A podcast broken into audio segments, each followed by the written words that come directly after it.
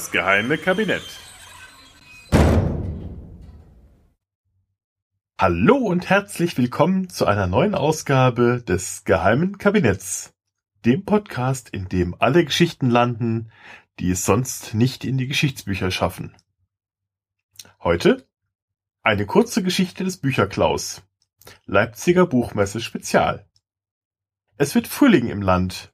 Die Blüten knospen, die Vögel zwitschern und die Buchhändler packen in Leipzig ihre Bücher aus. Es ist schon wieder einmal Buchmesse in Leipzig. Und fast so alt wie die Messe selbst, die erstmals im 17. Jahrhundert stattfand, ist auch die Klage über geklaute Bücher. Denn der sogenannte Fünf-Finger-Rabatt hat dort eine lange Tradition und gilt dort inzwischen sogar als eine Art ähm, Gradmesser für die Beliebtheit eines Buches. Das am häufigsten geklaute Buch ist inzwischen für Autoren fast so ein begehrter Titel wie die offiziell verliehenen Buchpreise. Zeigt es doch indirekt an, ob ein Buch später auch ein Erfolg in den Buchläden wird. Gut, ich übertreibe etwas. Aber die Klaurate von heute ist nichts im Vergleich zu der in DDR-Zeiten. Denn das war oft der einzige Weg, an die begehrte Westliteratur heranzukommen. Von überall her strömten die DDR-Bürger daher nach Leipzig. Einige nahmen sogar dafür Urlaub. Untersuchungen des Staatsministeriums für Staatssicherheit Stasi hatte ergeben, dass 80 Prozent der ertappten Bücherdiebe gar nicht aus Leipzig stammten, sondern oft eigens angereist waren. Oder vielleicht ließen die Leipziger sich auch nur schwerer erwischen, wer weiß. Damals war die Messe in Leipzig noch am Markt. In den engen Räumen herrschte dichtes Gedränge und die Volkspolizei hatten ihre liebe Mühe, die Besucher mit ihren weiten Mänteln und Stoffbeuteln an den heimlichen Einstecken von Literatur aus dem sogenannten nicht-sozialistischen Ausland abzuhalten.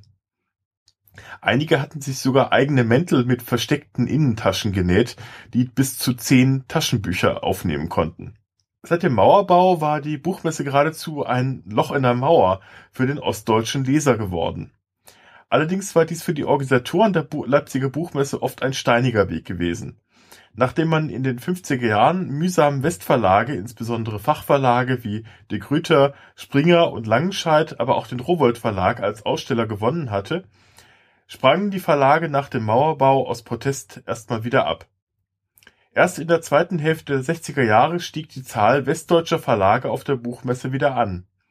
Anfang der 70er Jahren waren wieder circa 40 Aussteller von jenseits der Mauer vertreten, insbesondere jene, die sich wiederum für die Verbreitung von DDR-Literatur im Westen einsetzten. Allen voran Luchterhand und Surkamp. Surkamp war übrigens auch der Verlag, von dem am meisten geklaut wurde. Die DDR-Druckerzeugnisse waren in Leipzig selbst indes weniger begehrt. In manchen stand auch wortwörtlich nichts drin. Da die Papierzuteilung an die DDR-Verlage erst im April stattfand, mussten viele ihre Bücher auf der im Frühjahr stattfindenden Buchmesse als Blindbände präsentieren. Allein 1965 betraf dies etwa 800 Titel, von dem man als Messebesucher nur den Einband zu sehen bekam. Viel interessanter waren daher die Westverlage, denen das Klauen oft gar nichts ausmachte denn da sie die Bücher offiziell nicht verschenken durften, zeigten sie die Diebstähle selten an oder drehten sich auch mal demonstrativ weg, damit der Standbesucher die begehrte Ware schnell in der Kleidung verstauen konnte. Dabei macht es ihnen überhaupt nichts aus, dass sie am Ende der Messe fast ohne Bücher dastanden. Der Stasi war dies jedoch ein Dorn im Auge. Ertappte die Kriminalpolizei Bücherdiebe auf frischer Tat, ging es mit ihnen sofort in ein speziell eingerichtetes Verhörzimmer auf dem Messegelände. Die Delinquenten mussten dort ein Geständnis unterschreiben, sie erhielten empfindliche Geldbußen und, was noch schlimmer war, sie waren von nun an im Visier der Stasi. Diese setzten viele Bücherdiebe durch ihre Tat unter Druck, indem sie ihnen nun Berufsverbot oder bei Studenten die Exmatrikulation androhten und versuchten so, sie als Spitzel für den eigenen Verein anzuwerben. Von den beispielsweise 1982 ertappten 44 Dieben am ersten Messetag wurden 15 davon gleich an die Stasi weitergereicht, die man nun als operativ interessant eingeschätzt hatte. Viele Besucher gingen daher auf Nummer sicher und ließen die Bücher auf der Messe. Aber sie lasen stattdessen so viel sie konnten, indem sie die gesamte Öffnungszeit ausnutzten und verbrachten zum Teil stundenlang im Stehen. Wenn sie nicht fertig wurden, kamen sie dann am nächsten Tag wieder. Studenten schrieben manche Bücher nicht selten ab, manchmal allein oder indem sie Schreibteams bildeten, bei dem die eine Hälfte diktierte und die anderen schrieben. Von Interesse war für Abschreiber wie Abstauber eigentlich alles. Bücher über Technik bis hin zu Sozialforschung, Literatur von Adorno bis Böll. Die Diebe kamen dabei aus allen sozialen Schichten, vom Arzt und Hochschuldozent über die Hausfrau bis hin zum Studenten. Insbesondere letztere Gruppe, Schüler, Studenten und Auszubildende, waren besonders häufig dabei.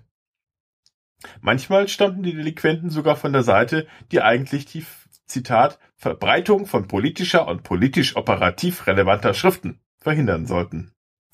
1978 wurde beispielsweise ein Zollkommissar verhaftet, er hatte vom Rowold-Stand eine zweibändige Ausgabe des Lexikons der Erotik eingesteckt. Also, falls ihr, ihr am Wochenende auf der Leipziger Buchmesse mit einem fremden Buch in eurer Tasche erwischt werden solltet, könnt ihr euch zumindest auf eine lange Tradition berufen. Aber besser ihr klaut ohnehin keine Bücher da.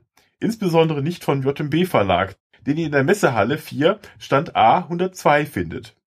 Bücherklau ist übrigens keine Entwicklung der Moderne.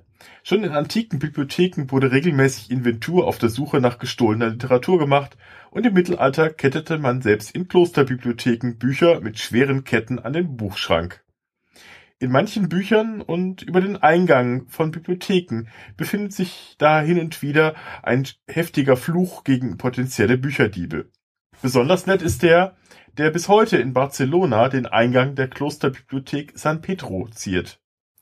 Wer Bücher stiehlt, in dessen Hand soll sich das Buch in eine reißende Schlange verwandeln, laut schreiend Gnade winseln, seine Qualen sollen nicht gelindert werden, bis er in Verwesung übergeht. Mögen Bücherwürmer seine Eingeweide fressen, und wenn er endlich zu seiner letzten Strafe geht, mögen die Flammen der Hölle ihn auf ewig verschlingen. Andererseits klingt das auch nicht schlimmer als das Essen in der Buchmessenkantine. Apropos geklaut. Der Inhalt und die Idee zu dieser Folge basiert größtenteils auf dem Artikel von Patricia Zeckert aus der Berliner Zeitung von 2008. Den Link findet ihr auf der Webseite vom Geheimen Kabinett. Ach, und noch eins. Das Geheime Kabinett gibt es als The Secret Cabinet nun auch auf Englisch.